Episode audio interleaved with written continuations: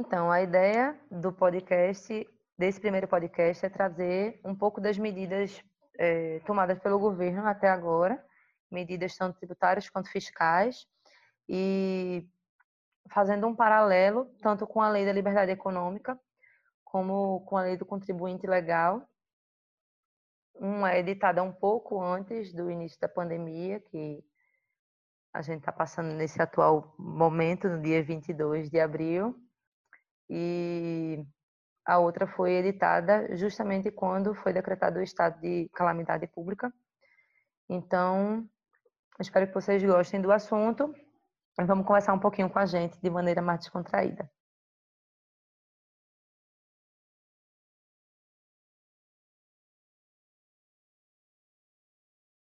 Manuel, qual é o café que você está tomando hoje? Hoje eu estou fugindo um pouco da minha, do meu costume, que são os cafés coados. Eu acabei pegando um expresso da Nespresso, um, um café colombiano, é a caixinha rosinha da Nespresso. Ele é um café muito bom. De todos dessa Nespresso que eu já provei, eu acho que é o melhor deles, é, é esse. É, ele consegue manter bem próximo ao a um expresso de café especial e ele tem um retrogosto muito agradável. Ele, ele realmente permanece se você estiver habituado aí com, a, com café, você vai sentir ele ativando bem a, a papila gustativa. Eu gostei bastante desse café, tenho tomado muito ele, principalmente pela facilidade de preparar em casa nesse período de isolamento. Mas e, e aí a pessoa se sente como uma leiga em temas de café. Já lhe prometi que você vai aprender. Então, é, tratando aí, né, da, da proposta da gente, da MP, do contribuinte legal, também como da liberdade econômica, é, são duas, duas leis, a, a, a MP do do contribuinte legal que foi agora recentemente sancionado, né, que vai está indo vacância para que a 60 dias está entrando em vigor já como como norma uhum. e a, a lei do a, a lei do da liberdade econômica a lei da liberdade econômica que já está já está sancionada como lei, né? Uhum. vem facilitar esse cenário era um cenário que era muito esperado para os contribuintes no sentido de facilitar a, a, a vida de quem deve. Né? Existe uma frase, até citei ela na minha, no meu TCC.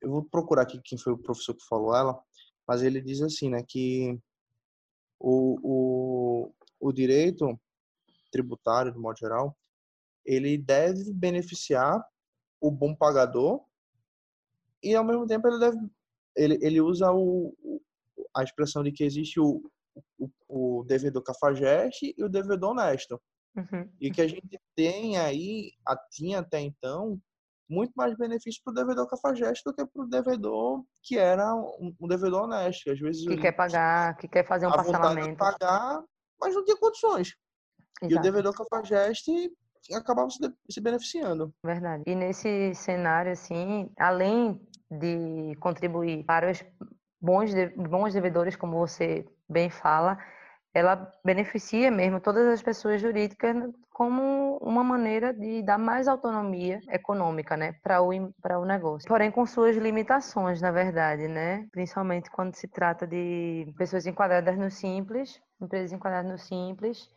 e ele que, se não me engano, vai cair em desuso, né, Manuel? A Eireli tende a, a, a ir para desuso pela, pela exigência que ela tem de você ter uma obrigação de, de 100 salários mínimos do, do salário vigente como capital societário para dar início à Eireli. Então você pega aí hoje o salário mínimo a 1.024, só me engano, 1.026 reais, você vai ter necessidade de ter 100 mil reais para poder dar entrada no ab, abrir a sua Ireli. Abrir Acaba que não é, não é um, um, um cenário é vantajoso. A, a perspectiva não é vantajosa. Verdade. E eu falava no café no começo, né? O que que gosto de, de café e enfim, tô cada vez mais nesse último ano criando um gosto, uma paixão por cafés. Eu tenho acompanhado, feito muitas amizades com produtores, com donos de cafeterias, não só aqui de Recife, mas de outros estados. E são é, empresas pequenas. Eu falava sobre o café especial. O café especial ele é uma coisa que é quase que artesanal. É um microprodutor numa região específica que faz aquilo em uhum. família, que depois ele tem todo um trabalho de, de vender aquilo ali. Às vezes vem um atravessador, compra para revender para uma torrefação. Então a margem de lucro é muito baixa. E, e hoje, dentro do agronegócio, tem se dado uma, um, uma visão, uma ajudada especial para o café especial. Ah, não sei, até estava vendo ontem aí, o pessoal que está nesse cenário da gente aí está tendo live todo santo dia. E eu achei muito ah, legal. Eu abri hoje o meu Instagram, acho que tinha 20 lives, fazendo um adendo aqui rapidinho. Acho ah, não, é live lives. todo. Misericórdia. Eu saí Mas, na mesma é... hora correndo é o cenário da gente. Mas a, a live de Sandy Júnior, ele, o, o Lucas, né? Lucas Lima, esposo de Sandy, ele fez questão de, de, de, falar sobre isso, falar sobre o café especial. Ele é um coffee lover também, assim como eu. E ele fez questão de dar essa, essa, essa moral, essa, essa conscientizada da gente de não só com relação ao café, mas tudo, né? De, de incentivar o microempreendedor, a, a, o micronegócio. Porque Ele as grandes empresas. a bandeira, na verdade, não, né? Elas têm um, um capital. Ela, ela tem um capital para se erguer. E o que a gente está vendo é justamente que agora, com essa, com essa, essa lei, tanto a da liberdade econômica quanto a, a da, do contribuinte legal, ela está se preocupando com o micro, com as pequenas empresas, com aquelas pessoas que estão começando ou que é, apesar de já estarem no negócio há um certo tempo, não são grandes estabelecimentos que têm ali um, a conta bem apertada entre receita e lucro, é tudo ali muito muito justo. Então, é, uma, um, um cenário como esse, por exemplo, de estabilização econômica geral, eles vão sentir muito mais do que um, um grande empreendimento econômico, Sim. um grande negócio. É, então, Dentro dessa dicotomia do cenário atual, a gente acaba esbarrando aí né, na numa lei recente que fala em liberdade econômica e a suspensão do, do, do mercado, né, do, da economia.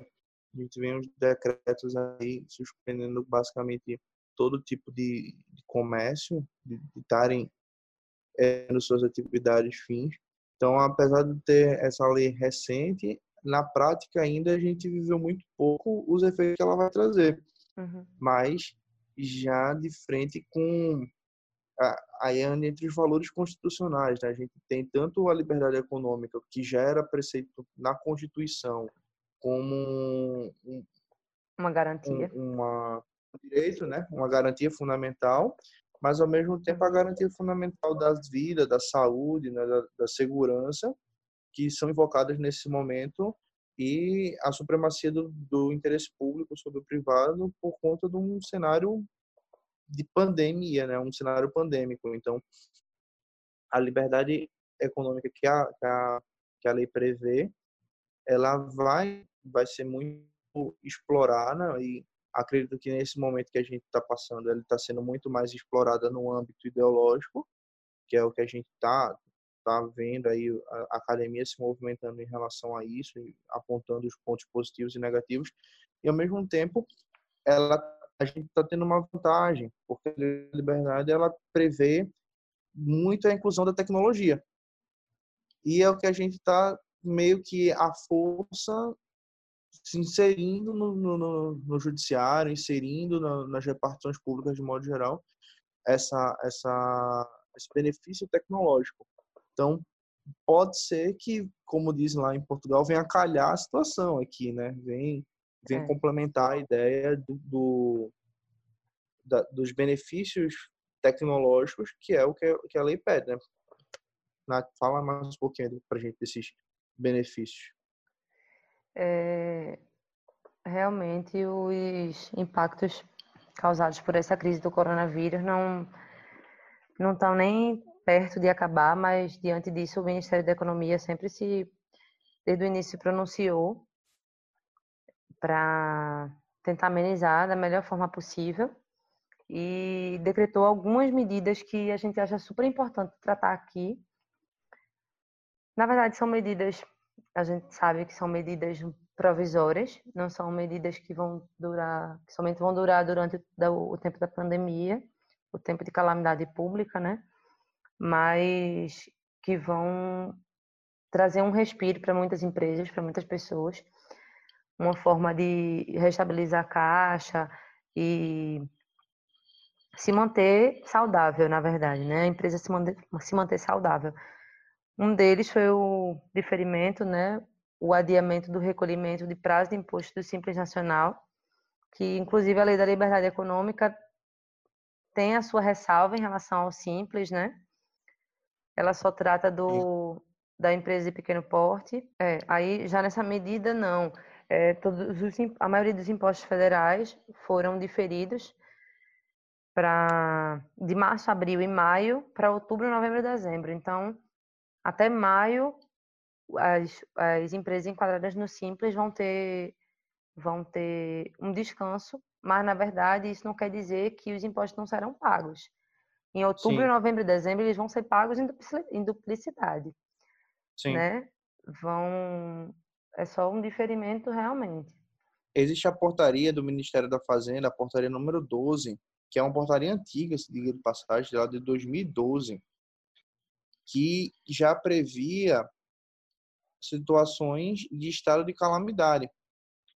Que ela vai dizer mais ou menos o seguinte: as datas de vencimento de tributos federais administrados pela Secretaria da Receita Federal do Brasil, devidos pelo sujeito passivo domiciliado no município abrangido por decreto estadual que tenha reconhecido o estado de calamidade pública, ficam prorrogadas para o último dia útil do terceiro mês subsequente.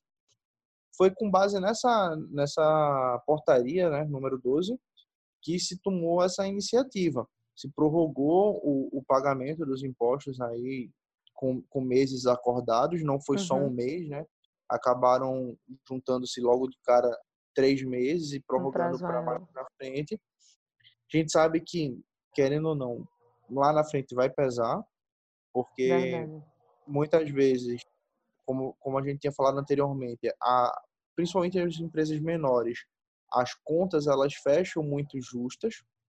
Então, se esse mês que ele não não está faturando, ele também não vai pagar, mas na frente ele vai ter que faturar pelo menos o que ele previa faturar mais metade para ele poder conseguir pagar o, o retroativo. E esse então retorno então, às atividades empresariais não vai ser fácil, né? Não. Então. E, infelizmente, é, presenciei algumas empresas que preferiram já nesse primeiro momento do decreto já fechar Fechar. suas atividades definitivamente, porque Exatamente. já não vinham se segurando bem, já não vinham com um, um, um faturamento que fosse positivo a ponto de se manter e com a perspectiva de manter funcionário e manter esse tudo por um prazo que ninguém sabe qual será, acabou adotando essa medida. Espero que mais na frente consigam voltar, mas mesmo assim é, é complicado. É verdade, é bem complicado. É, e tratando também de diferimento, o simples, é, é, do simples, né? O MEI também conseguiu esse mesmo diferimento de março, abril e maio para outubro, novembro dezembro. E aí já era de se esperar, né? Porque o simples está, ele também tem um recolhimento unificado, assim como como o MEI. E além disso, é, o, o INSS interrompeu por 120 dias de diversos serviços de rotina que eles faziam. Tudo, tudo isso é, é com base nessa portaria, né? Essa portaria número 12, ela suspende aí o recolhimento a nível federal, né? federal. Né? e o, o, a nível municipal ou estadual, de acordo com quem definiu o estado de calamidade, uhum. mas é, ainda assim ela não é aplicada de é, deveria ser aplicada de imediato, né? Mas acaba que muitas vezes é preciso uma portaria da, da Receita regulamentando que aquela, que aquela região está em estado de calamidade para fazer o lançamento disso. Então, nesse caso nosso, como está sendo um, um, um, combinado, digamos assim, maior, as medidas elas estão sendo combinadas, é uma coisa notória e tudo mais, possa ser que não, não as empresas elas não, vá, não vão sofrer esse problema, mas ainda assim precisa ter um acompanhamento porque pode acontecer de uma cobrança futura indevida relativa a esse tempo. Exato. Um, um não pagamento, ou, uma... que aí ainda entra um problema que eu acho que na nossa realidade é ainda o, o pior cenário, que é a, declara... a obrigação acessória. Como é que vai ficar a, a, as relações das obrigações acessórias? Que para mim é realmente o, o marco dos problemas envolvendo a, as empresas e as auditorias. Né? Vai ficar suspensa também a obrigação acessória? É, até agora ninguém se pronunciou a respeito. Né? Pois é. E aí faz Estamos a, entrando no segundo mês. Faz uma declaração com base em quê? Vou, vou lançar o que na declaração e depois vou pagar com base em quê? infelizmente é o ponto chave aí que ainda a gente vai não não deveria ser, mas que pode ser que a gente mais na frente vai ver um, um peso. A gente uhum. vai, vai ver aí acontecendo algumas algumas auditorias nesse sentido. Verdade. Mas prosseguindo aqui nas nas medidas que que foram decretadas pelo governo. Uma delas que eu também acho super importante a gente falar é na dispensa dos empregadores de recolher o FGTS, né? Sim. Desses meses de maio até junho. E essa dispensa de pagamento do FGTS, ela também vai ser paga depois, mas porém com um benefício maior. Ela vai poder ser paga em até seis parcelas, ou seja, quando quando voltar, né, quando a, o estado de calamidade pública terminar, as empresas elas vão ter a possibilidade de pagar esse valor que foi diferido do FGTS em até seis vezes, né? Então, Sim. inclusive sem atualização, sem multa, sem encargos, uma, uma medida muito importante. Fora isso, a Receita Federal também, outra que eu acho bastante importante, suspendeu todos os prazos processuais e administrativos. É, até, até na época que eu publiquei esse, esse artigo era de forma temporária, mas eles, eles prosseguiram Maia, por três né? meses. Até o dia 29 de maio agora. É, eles, eles prosseguiram, colocaram uma data fixa e possibilidade e... de prorrogação. Acredito, a, a, apesar da gente estar tá sem, sem fechar essa conta ainda, né? Porque tem hora que vem notícia favorável dizendo que está perto de, de, chegar ao fim, tem hora que se diz que não, que o isolamento social vai ser maior. Ah, eu lembro que logo no início, o, o, próprio TJ de Pernambuco, ele colocou isolamento de 60 dias de cara, e algumas pessoas chegaram a criticar, né, até o final de abril, Verdade. assim, de cara, até o dia 30, e agora a gente já está na semana aí, e nada ainda. Já, já foram aí quase 60 dias de atividades suspensas no TJ, e sem uma, uma sinalização de melhoras. Então, é até o final de maio, mas que isso não é o pior, não é o melhor cenário, digamos assim. Pode ser que isso ainda vá até muito mais longe. É verdade. E por fim, assim, eu acho também importante dizer que a PGFN suspendeu por 90 dias, essa sim, foi por prazo determinado, e o encaminhamento tanto de certidão de dívida ativa para os cartórios de protesto, ou seja, é, se as empresas estiverem precisando de alguma certidão negativa, vão poder retirar nesse prazo de 90 dias, durante a, a, o estado de calamidade, durante a pandemia, vão poder lançar esse benefício para a empresa. Enfim, é, também suspendeu o prazo para os contribuintes apresentarem impugnações administrativas, enfim. A PGFN eu acho que trouxe melhores medidas, assim, práticas. Sim. E, e fechando essa ideia de prazos, né? A resolução 314 do CNJ, que foi assinada agora dia 20 por Dias Toffoli, ele sinaliza a volta dos prazos processuais eletrônicos para o dia 4, com uhum. a perspectiva das audiências elas passarem a ser eletrônicas, né, sem a presença física dos, das partes. E aí, novamente, a gente volta àquele ponto anterior do, do crescimento tecnológico dentro do judiciário, que até então era bem, bem restrito e agora a gente está vendo aí a possibilidade de crescimento. E até estava pensando isso mais cedo, não só com relação ao judiciário, mas nem tinha comentado isso contigo antes, mas que possivelmente essa, essa, esse processo todo ele vai reconstruir o cenário do judiciário. Do cenário. Com certeza, não, isso aí já vai ser pauta para uma próxima conversa. Eu não falo nem só do judiciário, mas veja, não sei se você vai concordar com o que eu, com o que eu pensei, mas a gente está vivendo agora uma, a, esse, esse momento de isolamento e a gente está percebendo que todos os serviços eles podem continuar sendo prestados de casa. Uhum.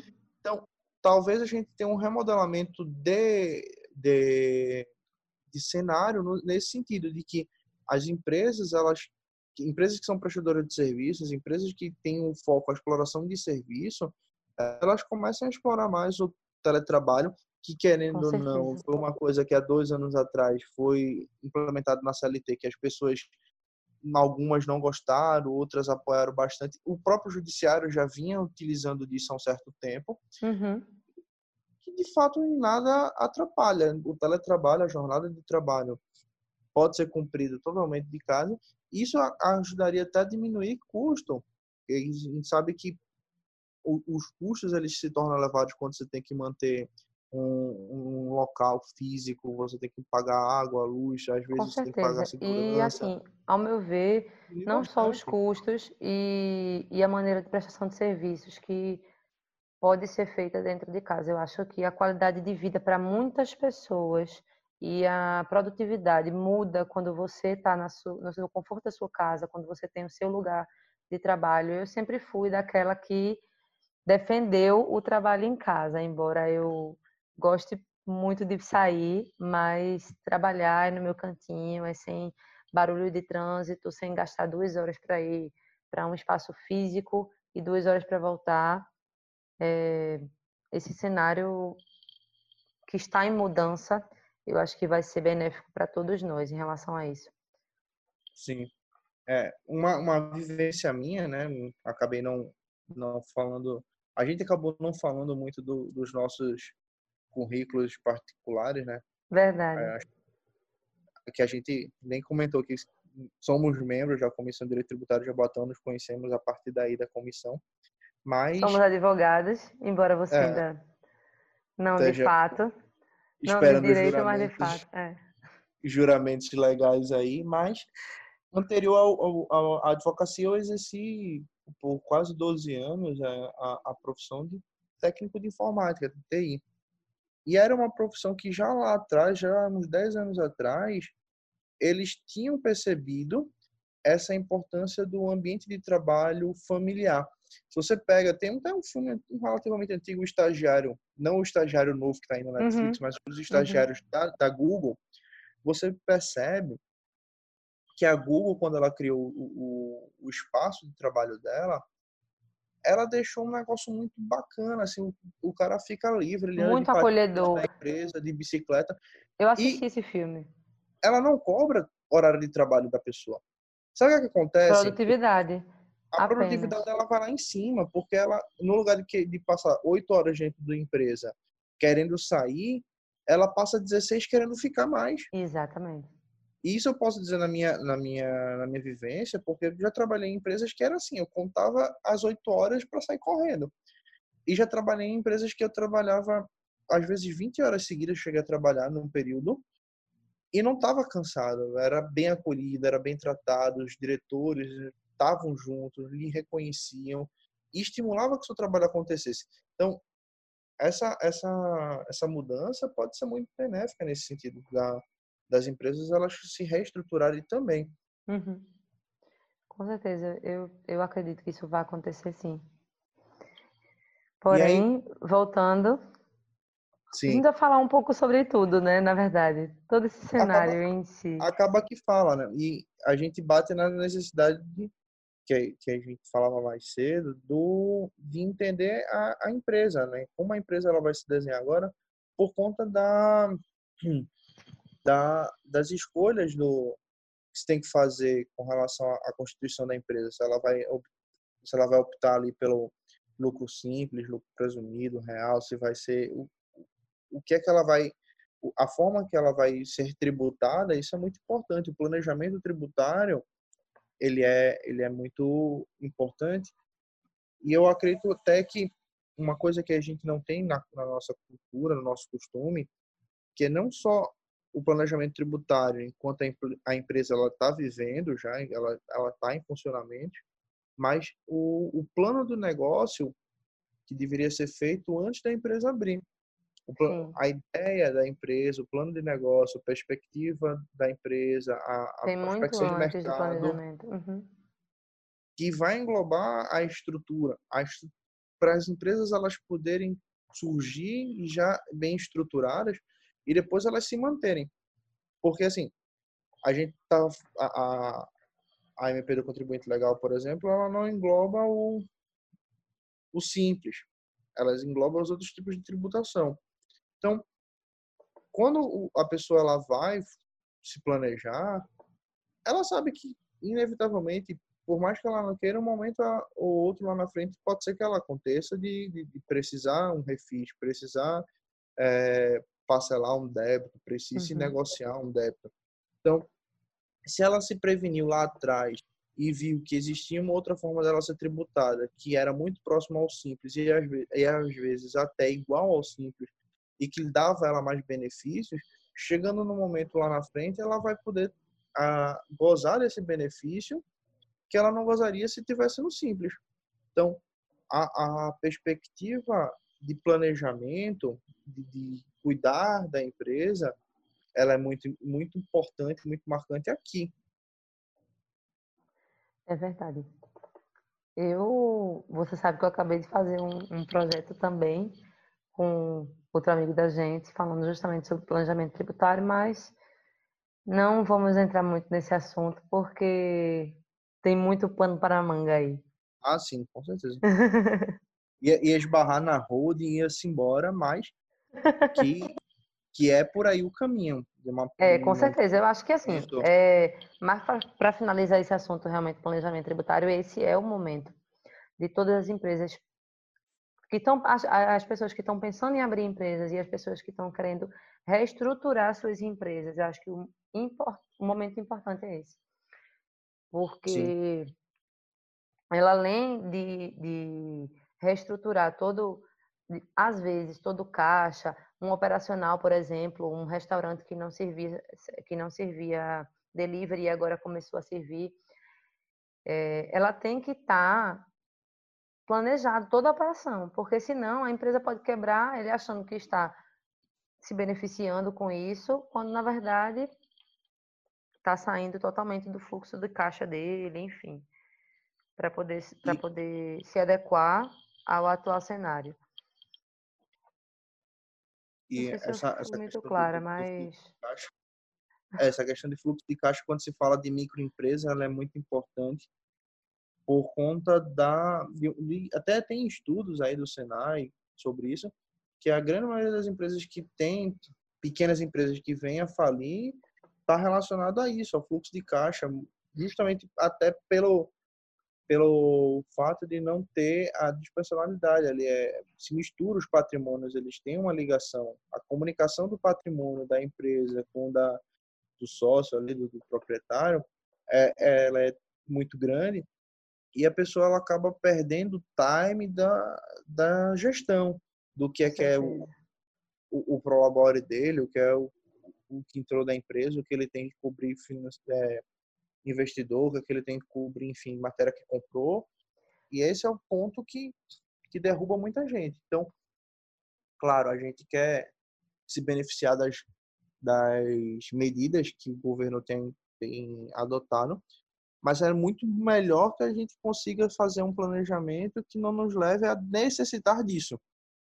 Ah, claro que quando a gente chegue num ponto extremo, num, num, num momento extremo de precisar de um refis, de precisar renegociar um débito, que mesmo isso tenha sido pensado anteriormente, daquela forma que eu falei. A pessoa uhum. ela previu que mais na frente talvez fosse o caso de precisar um cenário econômico não ser tão, tão é, proveitoso no futuro, então ela já se preveniu para que ela pudesse estar englobada ali nas características que dão é, cobertura a ela poder participar do, do, do projeto ali, né? Então, Exato. É... E essa liberdade, esse ponto entra bastante na liberdade dos sócios, na liberdade econômica e na lei da liberdade econômica que a gente se propôs a tratar um pouco aqui, né? E Sim. É, tratando de confusão patrimonial, realmente, a maioria das vezes é, o sócio, dono da empresa, ou dono da empresa, confunde seus próprios seus próprios gastos com os gastos da pessoa, da pessoa jurídica. E dessa vez, a lei da liberdade econômica, ela trouxe várias hipóteses onde isso pode ser possível. Pelo menos ela estipulou esse cenário, sabe, que era muito incerto. A gente não sabia quando podia ocorrer a responsabilidade do sócio diante de uma confusão patrimonial e a descaracterização da personalidade jurídica para atingir o patrimônio dos sócios era tudo muito vago. E Agora não. Foi bem estipulado que tanto a pessoa jurídica como a dos sócios elas não se confundem e e além disso trazendo exemplos, né, de o que é confusão patrimonial, o que é abuso de autoridade, tudo isso a desencadear uma futura desconsideração da personalidade jurídica por conta dessa desse cenário. Dessa confusão de cenário, é, exatamente. Porque, na verdade, sempre pôde. O problema é que essa possibilidade ela necessitava de um contrato de mútuo. E aí era onde entrava o problema, porque pelo pelo não conhecer, pela leiguice muitas vezes do sócio operador, do sócio que que estava ali na frente, às vezes até pelo não não se comunicar, às vezes acontece muito isso. A pessoa ela tem um, um, um bom contador, tem um advogado, mas ela quer tomar as decisões de acordo com o que ela acha que é o certo. Então não consulta, ela já está pagando um consultivo, ela tem um contrato do consultivo ali e não não pergunta ou não, não se segue utiliza. orientações e acaba acontecendo de tomar as decisões que estão as menos favoráveis. Se ela tivesse fazendo o contrato de mútuo naquele tempo, ela estaria cobertada. O problema é que essa, essa, essa transferência ela era feita de qualquer forma, não, não, não havia o cuidado de proteger esse, esse patrimônio quando ele entrava ou quando ele saía, e aí é que vinha a mistura e, e confundia absolutamente todo o cenário. Verdade. É... Manuel, você quer falar um pouquinho da, da MP do contribuinte legal, falar um pouquinho dos parcelamentos, que acho que é também bem importante nesse cenário? Sim. É, os parcelamentos que são previstos aí, né, agora com, com a possibilidade de fazer um, o, o refis, que já, já existia, né, um refis, mas antes ele era um pouco mais duro, digamos assim. A, a PGFN ela não era E assim, tão... para quem não entende o que é refis, né? Sim era, é, é justamente essa possibilidade da renegociação do débito com a, com a PGFN. Então, a procuradoria lá, ela abria editais tempos específicos, de forma é, muito Esporádica. discricionária, e a própria, uhum. ela, a própria discricionariedade dela de aceitar ou não a proposta do contribuinte para o refis. Hoje, a, a ideia é que a PGFN ela esteja constantemente aberta, recebendo sempre essa, essa, essa solicitação e facilitando mais ao contribuinte que ele tenha essa aproximação para renegociar o débito dele. E prevendo aí a possibilidade da, da, de dividir em até 81 parcelas, desde é, que, que é ele pague um, muito, é muita coisa. Claro que é até, né? Cada caso é analisado. E, se não me engano, ele também não, não pode ter acima de dois parcelamentos, é isso? Isso, ele tem, ele tem, tem que ter quitado. Mas e, e, tem a necessidade de fazer o sinal, né? Pagar um sinal. Não basta só ele fazer, ele paga um sinal de 1% do valor do débito. Sim, sim. Para poder dar como, como que. Também é uma segurança para o Estado, né? Sim, uma segurança, claro. Que, que a gente volta na ideia do, do contribuinte cafajeste e do contribuinte honesto. Uhum. Tinha gente que estava se valendo disso para renegociar e, e, nunca pagava, né? E, e querendo ou não, acaba se fazendo uma inovação.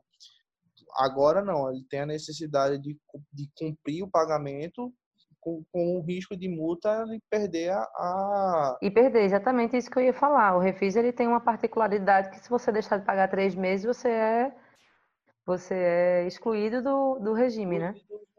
Isso. E aí ele perde aquele valor ali que ele já vinha pagando e fazendo. Então, Exatamente. é, são tem que ser uma via de mão dupla. A proposta é essa, uma via de, de aproximar o contribuinte do Estado, o Estado do contribuinte, mas sempre que, que seja verdadeiro, que seja autêntico, né? que não seja uma, uma procura só para beneficiar. Exato, o, com o consciência de que realmente o Estado necessita desse, desse, claro. desses tributos para manutenção própria, né? E a, o, o cenário que a gente vive hoje, ele é atípico porque você veja, se falou essa semana em fazer a instituição de imposto é, de, de, contribuição, o, empréstimo compulsório previsto lá no, no, na Constituição, empréstimo compulsório que até então não me recordo de nunca ter sido feito. É. E, e se propôs isso como uma medida. Mas vai fazer empréstimo compulsório de quem? Se o povo já está recorrendo a um, a um, auxílio de 600 reais para se sustentar, Exatamente. vai fazer um empréstimo compulsório basicamente para tirar aquilo que deu, só se for. É. Além, Ou... além de ter dessa, desse cenário de, de estado de calamidade, as pessoas realmente ficaram preocupadas com essa insegurança, né? Desse, dessa, desse surgimento de novos impostos. E Sim. É, na, mas, na verdade, assim, eu acho que o empréstimo compulsório ele não, não passa, não. Na minha, na minha opinião, na minha singela opinião, eu acho que ele não vai passar, não, para suprir essas despesas, a não ser que seja depois de um prazo.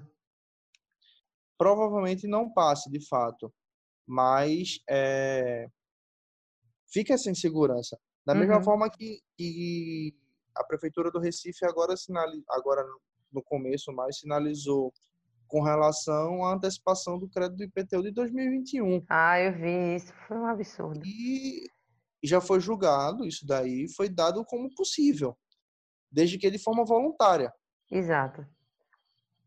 Mas aí vem a pergunta, será que vai ter um, um, um desconto razoável que beneficie aquela pessoa, porque que seja vantajoso, na verdade, né? Porque vantagem, porque é o que está precisando, todo mundo sabe que é de dinheiro, todo mundo sabe que o, o, o, erário ele precisa ser mantido e a única forma que ele tem é essa. Exato. E, e se isso vai ser mantido com de uma forma vantajosa, porque se for para cobrar o mesmo valor que se cobraria em 2021, não tem, não. Porque é. eu, eu pagar hoje Realmente, antecipar, antecipar um pagamento é, são para os mais evoluídos. Pois é. E aí tem um, uma, um andágiozinho do direito tributário que é muito que era muito comentado, que se diz que o imposto bom é um imposto velho. E a gente vive na, nessa perspectiva atual de querer tudo tudo rápido, tudo ligeiro, tudo quase que instantâneo. E durante muito tempo eu me questionei, perguntava se de fato precisava ser velho o imposto, né? Se o imposto ele precisava ser antigo realmente. Isso foi essa é, e esse adágio foi muito levantado quando se falou agora em reforma do IVA e tudo mais. Uhum. E aí eu escutava muito o pessoal também trazendo essa frase e fui pensar. E aí agora a gente vê que de fato o imposto ele precisa ter uma um tempo de amadurecimento para a gente poder imaginar o comportamento dele no tempo e espaço.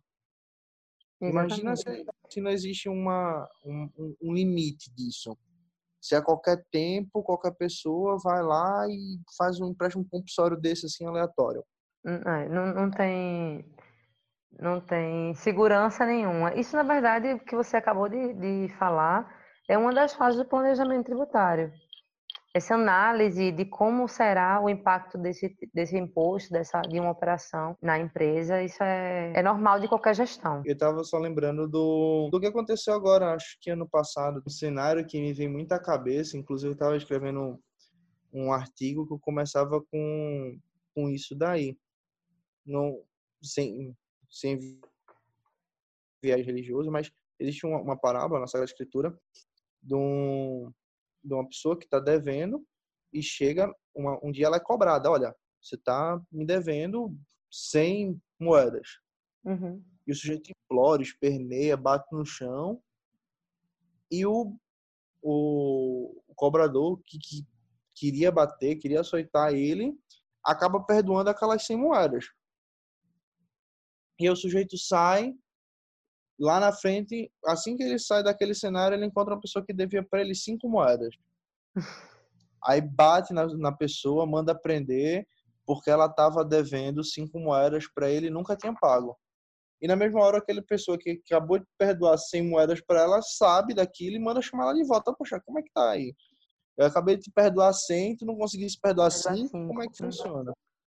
E a gente teve esse cenário ano final de 2019, acho final de 2019, acho começo de 2019, é, com a anistia que Temer deu de 47 bilhões de reais para as dívidas de banco.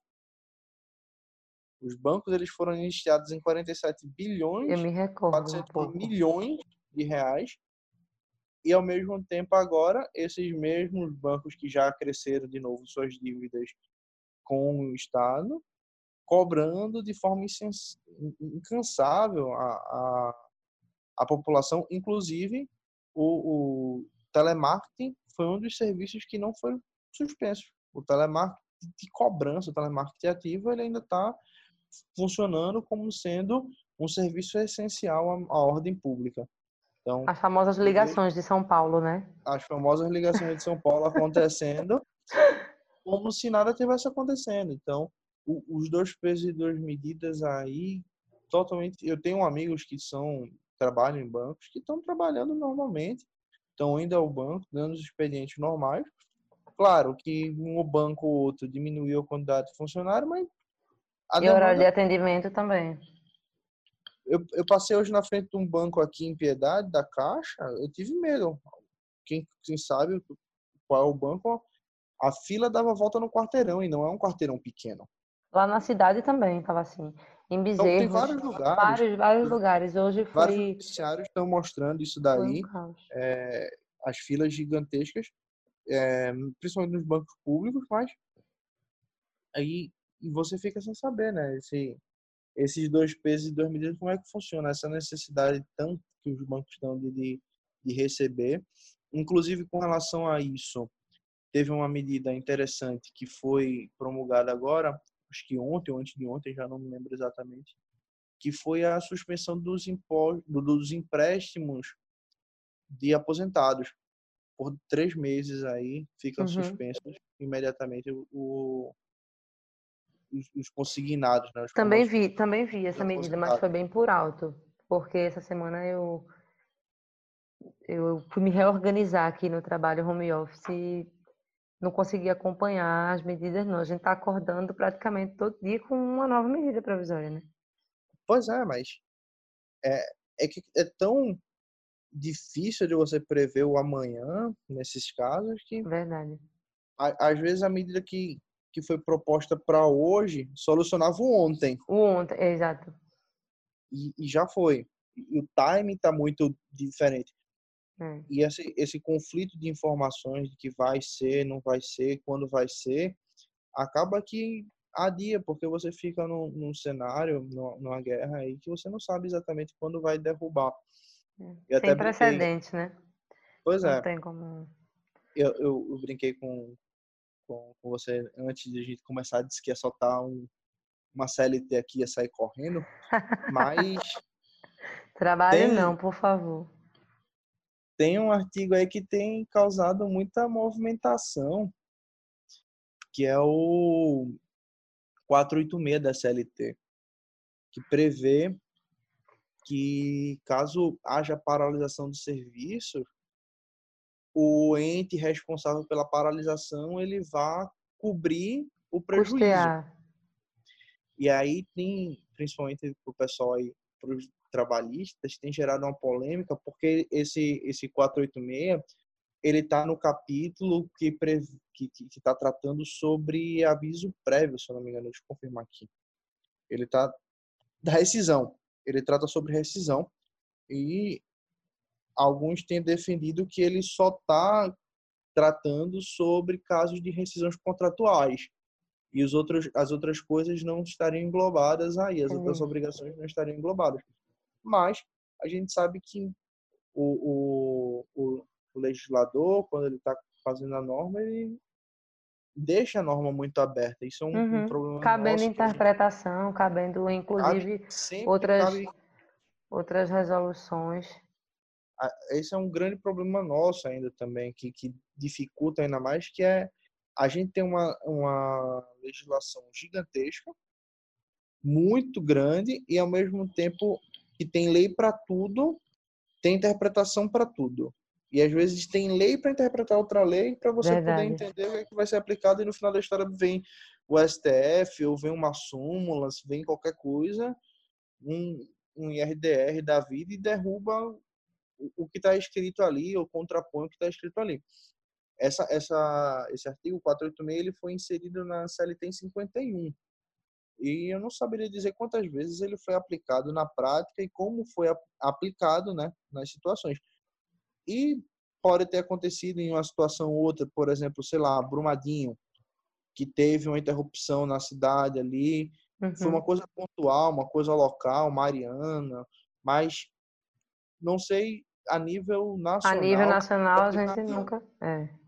E, e, e, a gente vi, viu, por exemplo, na nossa história aí, um impeachment de Collor, um impeachment de Dilma, a forma como foi conduzida, como foi tratada, foram totalmente diferentes. Então, às vezes você já viveu uma coisa de um jeito e quando vai aplicar a mesma lei no mesmo lugar, se aplica de forma diversa. De forma diferente, exatamente.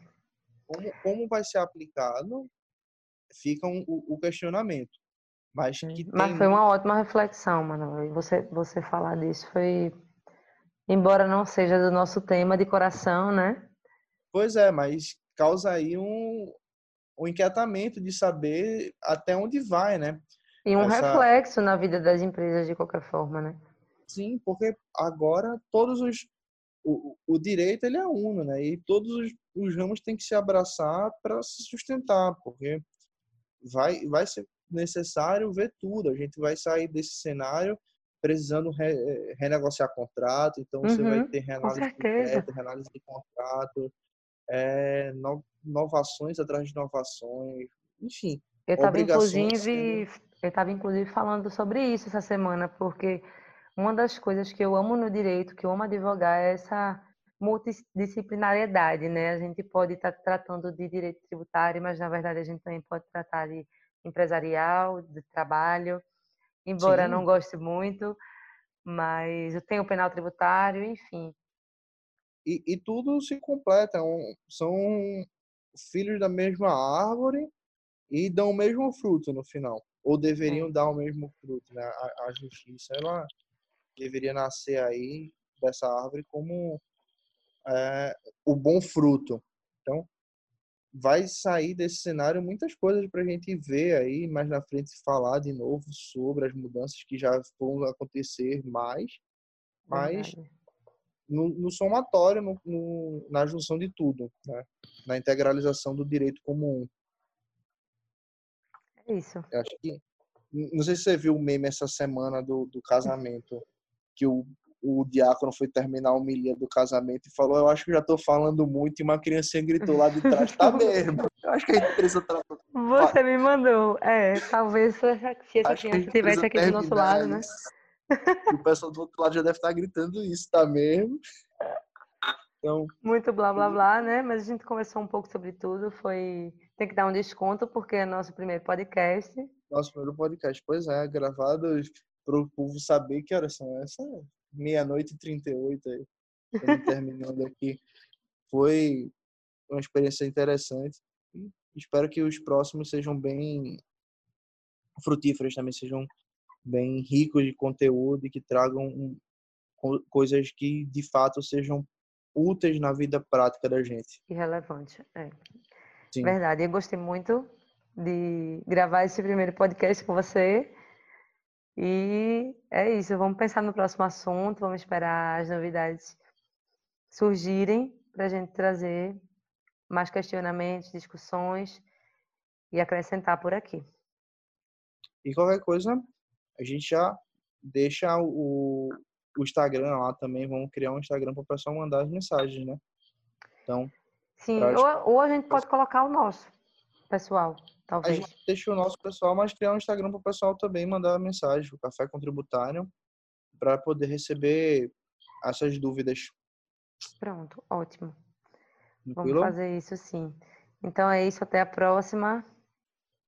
Até, pessoal. Tchau, tchau. Tchau.